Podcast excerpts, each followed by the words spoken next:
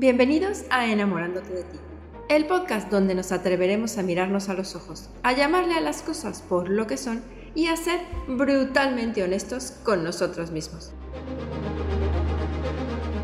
¿Te ha pasado que estás empezando a salir con alguien, con esa persona que te da mariposas en la panza y te da pena contarle las cosas que te gustan o decirle que te tienes que ir porque tienes que cuidar a tus hijos o a tu madre o piensas a lo mejor que tus hobbies no son del gusto de todos y los mantienes escondidos, no los dices. O bien te aterra, te aterra abrirte y decirle quién eres en cuanto a gustos sexuales porque crees que perderás a esa persona si lo haces. O bien la otra persona menosprecia algo que es importante para ti y te da pena decirlo. Decirle, ¿eso que tú estás diciendo a mí me gusta? Hola, soy María del Mar. Y si contestaste sí a alguna de estas preguntas, quédate que aquí platicaremos un poco sobre ese tema. ¿Estás listo para reencontrarte con la persona que ves en el espejo? Es cierto que en las primeras citas uno no le cuenta a la otra persona santo y seña de su vida, pues no sabes si en lo más básico acabarán gustándose o no. Pero si ya llevas tiempo con la persona y aún no sientes la confianza de poder ser tú mismo sin tapujos ni penas, algo, algo no va bien. Ya sea porque tú piensas menos de ti o porque la otra persona lo hace, o bien porque tú crees que la otra persona va a creer X, Y o Z y ninguno de estos panoramas te llevará a una relación plena de pareja. Cuando comenzamos a salir con otra persona debemos ser lo más sinceros con ella o con él y con nosotros mismos. El hecho de que tengamos muchas ganas de tener pareja no debe nublar la situación ni ponerte en entredicho de no saber qué contar o qué decir. Hay momentos y situaciones para todo, y algunas cosas de nuestro pasado a lo mejor no son lo primero que debemos contar. Pero dejar a un lado tus gustos personales, tus creencias o tus aficiones no es algo que te recomiendo hacer. Aquí lo más importante es que tú sepas bien quién eres para que lo puedas reflejar en la otra persona.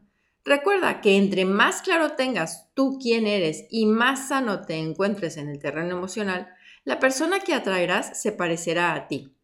Por lo mismo, trabajar en nosotros mismos antes de empezar a salir con otros nos hará sumar a la relación que comencemos y no restar, pues estaremos seguros de quién somos y qué queremos y las inseguridades no nos atacarán.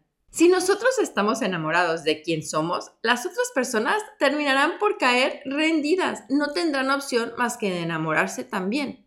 Sin embargo, si no estamos del todo convencidos de nosotros mismos, las inseguridades nos carcomerán y empezaremos a actuar de manera chiflada, ocultando partes de quienes somos, cediendo en cosas que en realidad sí son importantes y queriendo controlar también a la otra parte como reparo de lo que según nosotros él o ella nos ha quitado.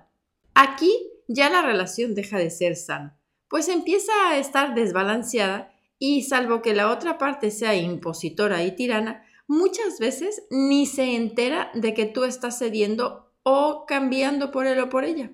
Tú no tienes que cambiar por nadie más que por ti mismo. Si lo haces, estarás restándote a ti misma de quien eres y la convivencia con aquella persona te convertirá en un zombi de tu realidad. Escucharás la música que a él o ella le guste, te vestirás con la ropa que te escoja, comerás la comida de sus gustos y a la hora que esa persona le guste. Dejarás de ir a conciertos o hacer ejercicios, cambiarás tus hábitos de dormir, dejarás amigos de lado y así la lista es infinita. Si tú empiezas a ceder y no ser sincero desde el primer día de la relación, no puedes esperar que ésta fructifique en una relación de pareja madura y sana. Tu pareja debe de ser tu mejor amigo, tu confidente, aquella persona con la que te rías de ti mismo, con la que llores tus problemas, goces tus éxitos y te acompañe a los lugares que a ti te gustan, única y exclusivamente porque tú quieres ir. Tu pareja debe sumarte, empujarte a ser mejor, a que estudies, a que luches por tus metas, aunque sean distintas a las de él o ella, o no entienda ni un carajo de qué se traten, pero como son tuyas, son importantes y está ahí para ti. Tu pareja debe ser aquella persona con la que sexualmente puedas ser tú totalmente.